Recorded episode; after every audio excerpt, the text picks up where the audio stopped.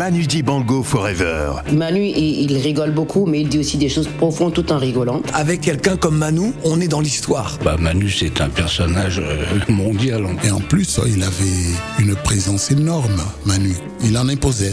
Manu Dibango Forever. Il y a des moments où j'y pense, il y a des moments où j'y pense pas, tu vois. C'est, c'est pas une réponse de Normand, mais j'y pense pas tous les jours à laisser une trace, quoi. Manu Dibango Forever sur Africa Radio. Un programme présenté par Phil le Montagnard.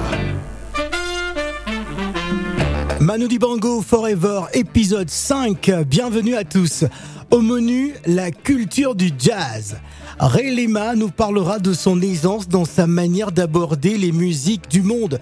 Michel Vautreau nous évoquera le grand respect de Manu avec la création musicale américaine. Vous aurez aussi les interventions de Michel Fugain, Charlotte Dipanda et Danny Doris. Manu Dibango et Danny Doris, des amis de toujours. Ils jouaient tous les deux du vibraphone. Danny Doris et Manu Dibango dans les clubs de jazz parisiens en 1960, date de leur rencontre. Le vibraphone est l'instrument qui va les unir. Écoutons le récit de Danny Doris, son ami de toujours. Manu Dibango Forever sur Africa Radio, un programme présenté par Phil le Montagnard. Vous savez, à cette époque-là, euh, l'Olympia était rempli par des musiciens de jazz, entre autres Sidney Bechet, qui Danny Doris, musicien et ami de Manu. premier musicien de jazz qui a cassé les fauteuils de l'Olympia. Hmm. Et puis après, il y a eu des, une star mondiale à l'époque qui euh, se produisait dans toutes les grandes salles mondiales, du Japon aux États-Unis, en Europe, c'était Lionel Hampton. Et Lionel Hampton, c'était la, la- comment dire, Manu Dibango était amoureux de Lionel Hampton, comme moi-même d'ailleurs, amoureux de sa musique. C'était, je crois que c'est Hampton et le vibraphone qui nous ont vraiment euh, rapprochés l'un et l'autre. Oui. Écoutez, à cette époque-là, c'est vrai que le jazz était, euh, c'était un peu la folie à Paris. hein. Il y avait beaucoup, beaucoup, beaucoup de jazz, beaucoup de clubs, beaucoup de concerts. Donc on se retrouvait souvent dans, ces soirées. euh, à l'époque, il y avait les Trois Maillets, il y avait, le Club Saint-Germain, il y avait des ateliers qui ont fermé depuis, le Blue Note, il y avait tout. Donc on se retrouvait sans arrêt pour aller voir tous ces grands musiciens qui venaient jouer dans ces clubs. Pour ne rien vous cacher, 60 ans après, je suis encore surpris de cet extraordinaire, euh, euh, ce, talent incroyable de Manu Dibango qui avait une culture de jazz classique absolument phénoménale. Et il jouait très très bien. C'est pour un Africain justement, c'est très très rare. Les Noirs américains, bien sûr, c'était des, musiciens de jazz, mais les Noirs africains, c'était pas pas très à la mode hein, à l'époque.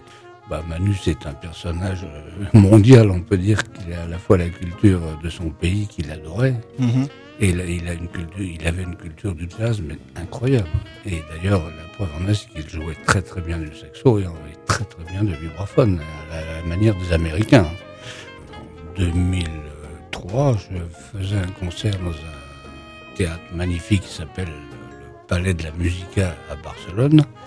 Et j'ai appris que Manu Dibango jouait le lendemain. Et la première chose, j'ai demandé à l'hôtel, éventuellement, Manu Dibango ne serait pas arrivé un peu avant, et s'il était là. Et on s'est retrouvé, il est descendu de sa chambre, je crois, en moins, en moins de deux minutes. Ouais. Et on a passé un grand moment au bar de l'hôtel, comme tous les musiciens, dès qu'il y a un bar, vous savez bien. et on a raconté notre histoire de- de- de- d'années, des années, des années, de, de 1960 à, de- à l'an 2000, quoi. On s'était retrouvés souvent avant. hein. Relema. On sentait une aisance dans sa manière d'aborder les différentes musiques parce qu'il en a fait des, des featuring dans, dans les musiques euh, de tous les continents. En tout cas du continent africain, euh, du continent européen. Et chaque fois, on sentait ce que j'appelle une aisance. Il avait une aisance. On sentait qu'il était déjà citoyen du monde.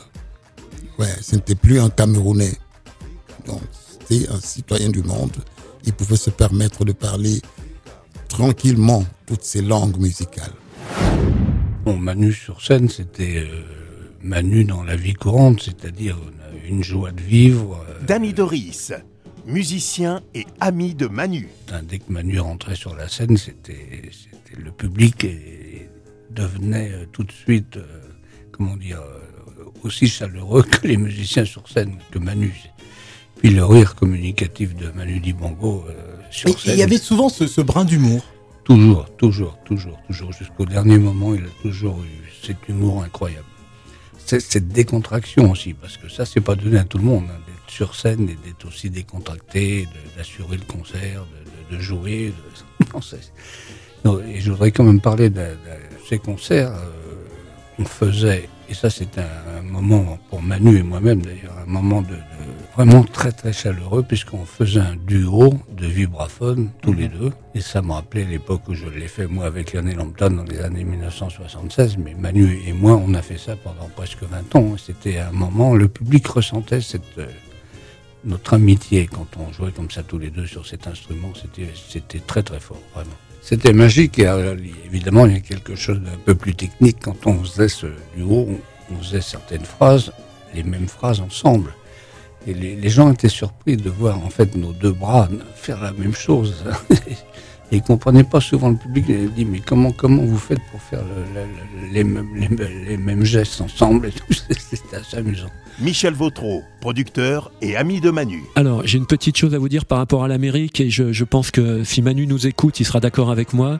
Euh, Ma- Manu, bien sûr, euh, avait comme tous les tous les amoureux de la musique euh, et les créateurs de musique un grand respect pour la, la création musicale américaine, mais il avait un petit problème avec les États-Unis, à savoir, bah, il, est, il est tout simple, hein, ce problème, c'est que je, je vais le, c'est très empirique, c'est très pragmatique. Vous savez, les, les Américains, ils ont tendance à vous dire, ok, vous venez avec vos musiciens, mais vous inquiétez pas, nous on a des bons techniciens. Ouais. Sauf que Manu était un perfectionniste, enfin un, un monsieur euh, très très professionnel, très rigoureux, et lui il savait très bien euh, une chose très simple, c'est que bah, les techniciens du son, notamment, on peut pas comparer un gars qui, qui, qui a fait euh, 50 concerts avec un artiste et quelqu'un qui va l'accueillir et qui va faire sa connaissance à 14h pour un concert le soir même.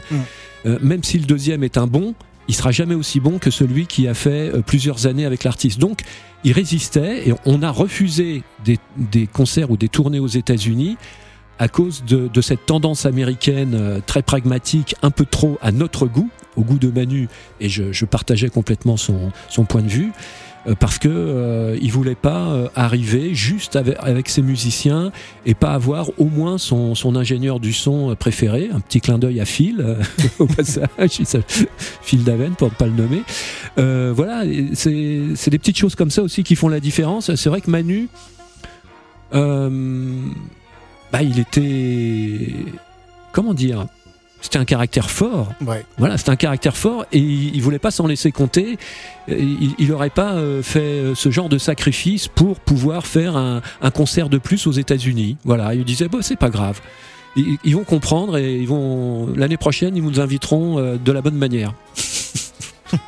Charlotte dit Panda. C'est pour ça que je dis, si les gens connaissaient vraiment le, euh, la diversité du talent de Papa Manu, quand on est un bon musicien, quand on en est un grand, en réalité, la musique, c'est la même pour tout le monde. Maintenant, on va spécifier par rapport au style de musique qu'on va faire.